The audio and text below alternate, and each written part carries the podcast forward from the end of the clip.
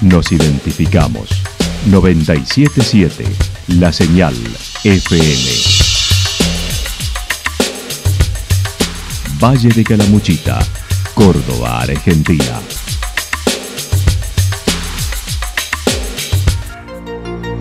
El más completo resumen de las noticias de la región, encontralos todos los días a las 12 y 30, a las 16 y a las 22 horas. Panorama de noticias. Por la 977, la señal FM nos identifica también con las noticias.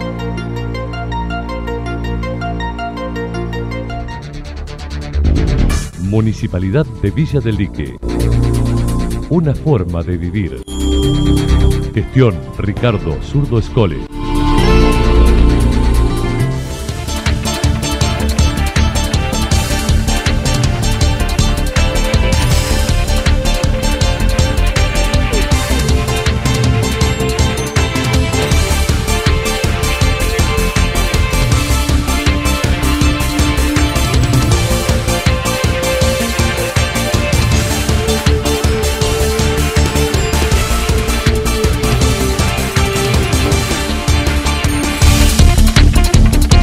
A esta hora hacemos un repaso por la información regional a través de los títulos. A 36 años de asumir como intendente de Santa Rosa. Despedida de gestión con playón polideportivo y casas semilla en los Reartes.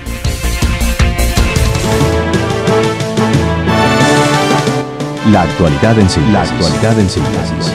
Resumen de noticias regionales producida por la 977 La Señal FM. Nos identifica junto a la información.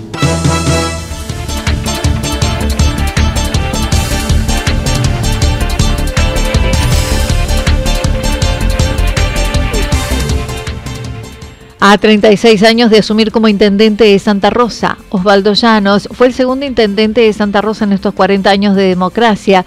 Actualmente tiene 70 años y se desempeñó durante tres periodos desde 1987. Nació en Las Marianas, partido de Navarro, provincia de Buenos Aires, y en 1972 tuvo su primera participación política en la Universidad de La Plata.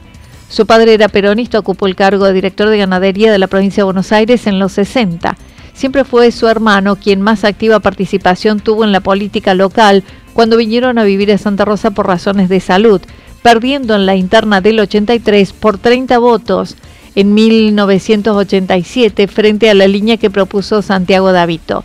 Reconocen saldaron las diferencias internas en 1984, luego de la derrota contra el radicalismo y comenzaron a prepararse y elaborar la plataforma política para 1987 donde en un acuerdo decidieron bajarse como precandidatos Santiago Davito y Ángel Llanos, y fue propuesto él como candidato a intendente y ganaron. Era un pueblo radical, dijo. Mencionó recibieron el municipio más endeudado de la provincia, donde la coparticipación casi no existía y el pueblo era gestionado por la cooperativa de energía, que era la única institución que disponía de dinero. Teníamos una formación política importante, eso nos ayudaba mucho. Lo que no teníamos era, era gestión. Pero había poco para gestionar, o sea, nosotros asumimos, había el edificio en la calle Córdoba, eh, una máquina de escribir, una máquina para hacer cuenta de sumar, pero esa maquinita. Sí, sí, con tique. Claro, con tique, exactamente. Digamos, municipios prácticamente no existían, o sea, todo, todo ese proceso militar anterior hacía que en los pueblos la conducción y lo que llevaba adelante el pueblo eran las cooperativas de servicio, que tenían plata, que podían hacer obras, que el municipio era muy relegado, digamos, porque políticamente no se le daba espacio y económicamente no tenía con qué moverse, digamos. Otro de los pilares en sus inicios fueron las escuelas con las directoras que en ese momento gestionaban, el hospital regional, dos clínicas, por lo que salud y educación estaban atendidas. Había que planificar hacia dónde iría el crecimiento de la localidad. Hubo que armar todo, no había nada. bueno, fuimos, después que hacía la primera, ya estás más o menos plantado, equipaste algunas cosas, empezaste a armar y bueno, diagramamos, eh, Ángel era muy claro en, en todo lo que es el, el armado, el armado urbano, la trama urbana, porque hoy uno lo ve, pero bueno, no existía, se iba ni a Villa Estrada, ni a, ni Villa Río Santa Rosa, ni a Santa Rosa del Río, no había, no había un asfalto, no había un cordón cuneta, no, no había nada. Entonces hubo que armar algunos ejes y había un montón de barrios que estaban eh, que no se podían integrar uno con otro porque les faltaba una calle, les faltaba un puentecito, les faltaba. Vas armando las pequeñas cosas, vas eh, armando un poquito la sociedad. Dentro de la autocrítica realizada, dijo tres periodos es malo, manejas el municipio con muchos preconceptos y ya no escuchás.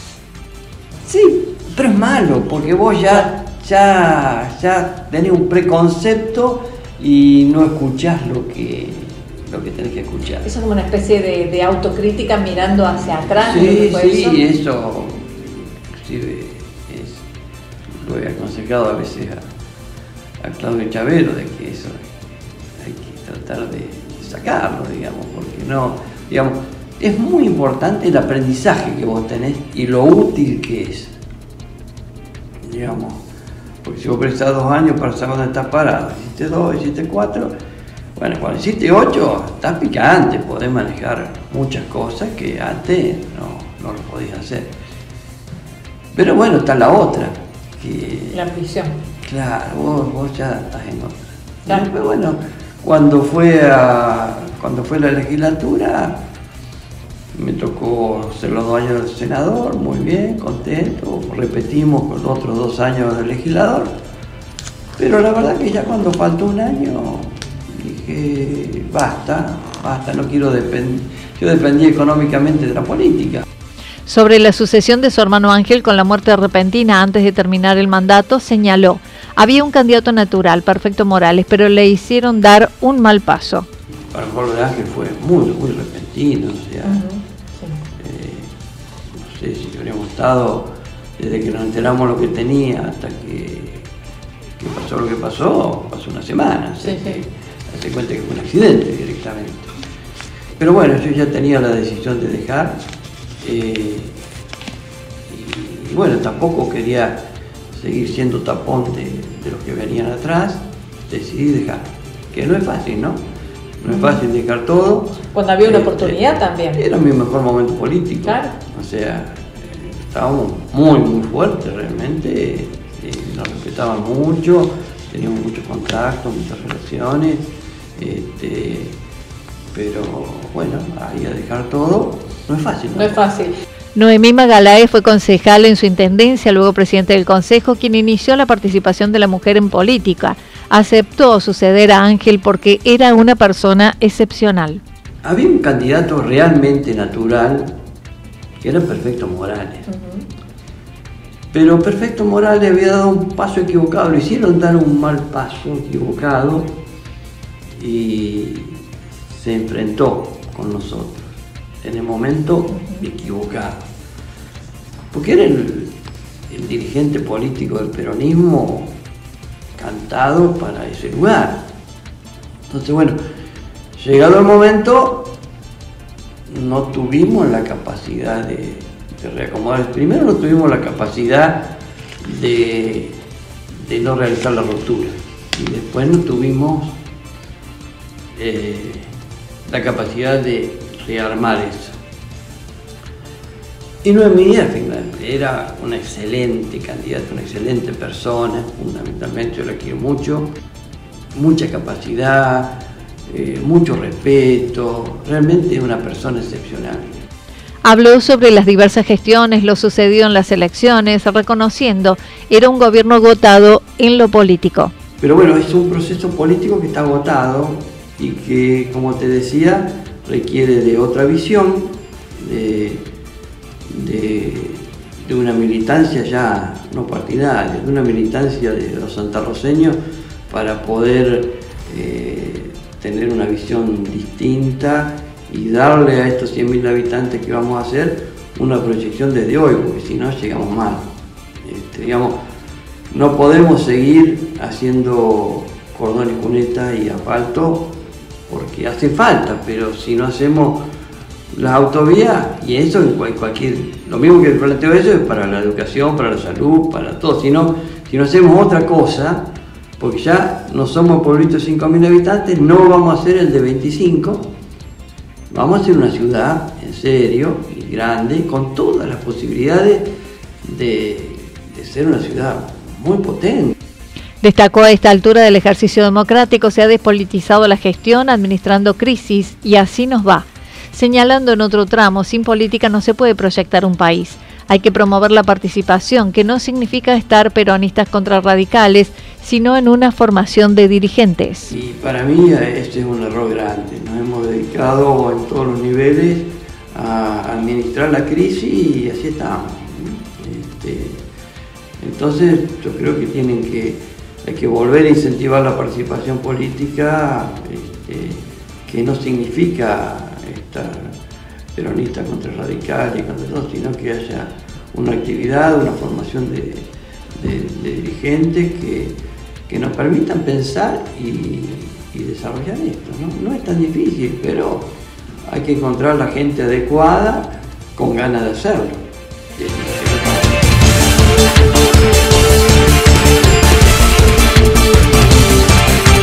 Despedida de gestión con playón de polideportivo y casa semilla en Los Reartes. El pasado viernes en Los Reartes el jefe comunal saliente dejó inaugurado oficialmente el playón del polideportivo del barrio Solares Los Reartes, realizado con un subsidio nacional en un predio adquirido por la comuna. Y el pasado miércoles se entregaron seis casas del programa provincial Semilla. Así lo reflejó su jefe comunal. Sí, la semana pasada inauguramos el día viernes el, playón de este polideportivo y en, el día miércoles entregamos seis casas del, plan de vivienda semilla, eh, este plan provincial de 12 casas, terminamos seis ya, que fueron las que se entregaron, y las otras están en un 70% aproximadamente, algunas un poquito más avanzadas, un poco menos, bueno, ya la futura gestión las, las terminará de entregar. El playón del día viernes era un subsidio nacional del Ministerio de Desarrollo Social de la Nación, que se gestionó hace un año y medio aproximadamente, eh, lo construimos en un predio que adquirió la comuna para el colegio. Compramos una hectárea en la cual la dividimos, una parte se la entregamos al Ministerio de Educación y la otra nos quedó para para la comuna para hacer este pladón, ¿no? Entonces el pladón eh, le sirve tanto al colegio como a los vecinos, Mientras tanto, también este polideportivo es un predio de 3.000 metros cuadrados que un espacio de deportes eh, que está con aros de básquet, una cancha de fútbol 5, gimnasios saludables, sendas peatonales que están próximos al lugar del futuro colegio de 900 metros cuadrados y que se construye con el plan Aurora que aún no se pudo terminar. También se logró anexar a tres aulas a pesar de que aún los fondos no han sido depositados. La cancha eh, de hormigón, eh, con alambre perimetral, con iluminación, después tiene toda una ciclovía que la manzana completa la cubre la ciclovía, tanto la manzana del colegio como la manzana, como el sector del, del playón, que es bueno, la ampliamos nosotros porque era solamente para el playón y se amplió para todo el, todo el colegio, todo el perímetro de donde va a ser el futuro colegio, ya está construido, eh, digamos, ya está la nave, están las paredes, ya tiene, tiene ya va tomando forma, digamos. Eh, bueno, no lo llegamos a terminar en esta gestión, pero seguramente eh, el próximo año se terminará. Lo que es la obra gruesa ya estaría hecho, que es eh, paredes, eh, piso y techo. Haciendo un repaso de su gestión, se mostró conforme con lo logrado en estos periodos, respaldado con el voto mayoritario de la gente en un 70%, destacando no viví de la función pública. No, mira, uh, esto no estaba, esto no estaba, esto lo hicimos en gestiones. Eh, sumado que normalizamos la comuna eh, por los inconvenientes que tenía de juicios, pagamos un juicio que al valor de hoy creo que son cerca de 120 millones de pesos. Y bueno, cuando uno entra a sumar, eh, si pones en la balanza, obviamente que uno se va con súper contento y conforme con lo, con lo realizado. Siempre obviamente que vos querés dar más, pero bueno, ya está, es una etapa. Eh, eh, de poder el día de mañana caminar tranquilo por, por las calles de mi pueblo, ni que te señalen, che, este se me tal cosa, este hizo tal, hizo un desastre acá, Pues en ese sentido yo me, voy sumamente tranquilo, eh, no viví nunca de la función pública, entonces me vuelvo a mi casa, mi, mi trabajo del cual vine, agradecido obviamente al, equipo de trabajo. Se retira a su actividad privada y no tiene en vista ningún cargo político. Tampoco dijo no lo desespera, ya que se va conforme con haber ganado la elección con quien lo sucederá con un espaldarazo. No, no es que pierde el, candidato, pierde la gestión, pierde, o sea, no te reconocieron lo que vos hiciste. Entonces, para mí ese es el mejor premio, digamos, la verdad que no. Eh, haber dejado a alguien ganar de la forma que ganamos, no irme perdedor, o sea, me, voy por dormir tranquilo, digamos. Y de ahí, después de para adelante, verán los chicos que hacen. A su vez, por eso yo no, no vos me decías, hay algunos otros intendentes que han quedado como concejales, como tribunos de cuentas. En caso mío no, no, no creo porque yo como me manejo en mi forma particular, o estás 100% o no estás, digamos no puedes ya no manejar de acá, querer manejar de atrás las cosas. Eso no va, no sirve, no le hace bien ni a la persona que va a administrar la gestión, ni te hace bien a vos.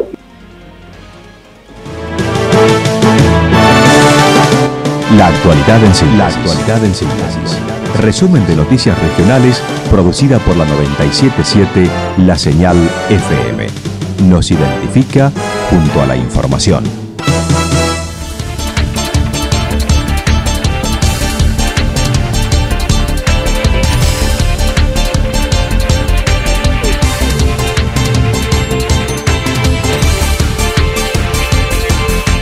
El pronóstico para lo que resta de la jornada está indicando nublado, con probabilidad de alguna inestabilidad, temperaturas máximas entre 18 y 20 grados. El viento estará soplando al sector noreste entre 13 y 22 kilómetros por hora. Continúa el tiempo inestable en la jornada del martes, con máximas que estarán entre los 22 y 24 grados, mínimas entre 14 y 16. El viento soplará durante toda la jornada del sector noreste entre 13 y 22 kilómetros por hora. Datos proporcionados por el Servicio Meteorológico Nacional. Municipalidad de Villa del Lique. Una forma de vivir. Lo que sucedió en cada punto del valle. Resumimos la jornada a través del informativo regional en la 977. 977 La Señal FM.